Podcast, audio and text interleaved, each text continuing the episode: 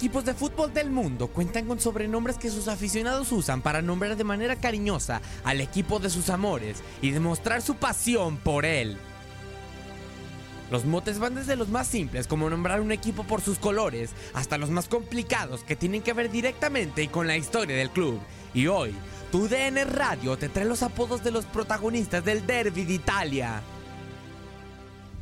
A pesar de que en sus orígenes la Juventus fue fundada por miembros de la clase alta de Turín, al poco tiempo de existir, el club fue comprado por la compañía fabricante de autos Fiat, lo que dio pie a que los empleados de Fiat se sintieran identificados con el club. Es así como la Juve se convirtió en uno de los pocos clubes del mundo que representaba diferentes clases sociales.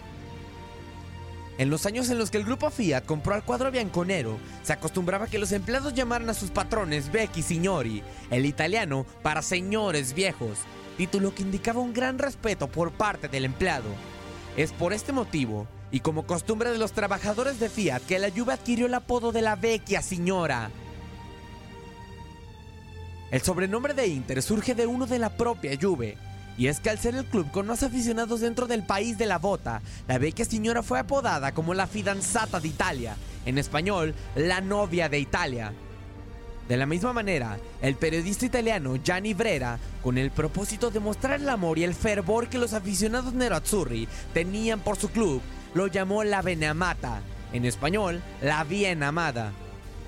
Otro de los apodos del club milanés es el de Il Visione, el cual tiene el origen en el escudo de armas de la capital mundial de la moda. El antiguo escudo de armas de Milán contaba en su diseño con una gran serpiente de color azul que devoraba a una persona ocupando casi toda la superficie del blasón. Es por eso que los aficionados milaneses decidieron llamar víbora al Inter, en italiano Il Visione, haciéndolo parte de la identidad del club cambiando a la persona engullida por llamas que brotan de la boca del reptil. En el marco de un nuevo derby de Italia, la Beneamata y la Vecchia Signora se enfrentarán una vez más y pelearán por mantener su orgullo intacto y para que los aficionados que tanto aman tengan una alegría. Para tu DN Radio, Max Andalón.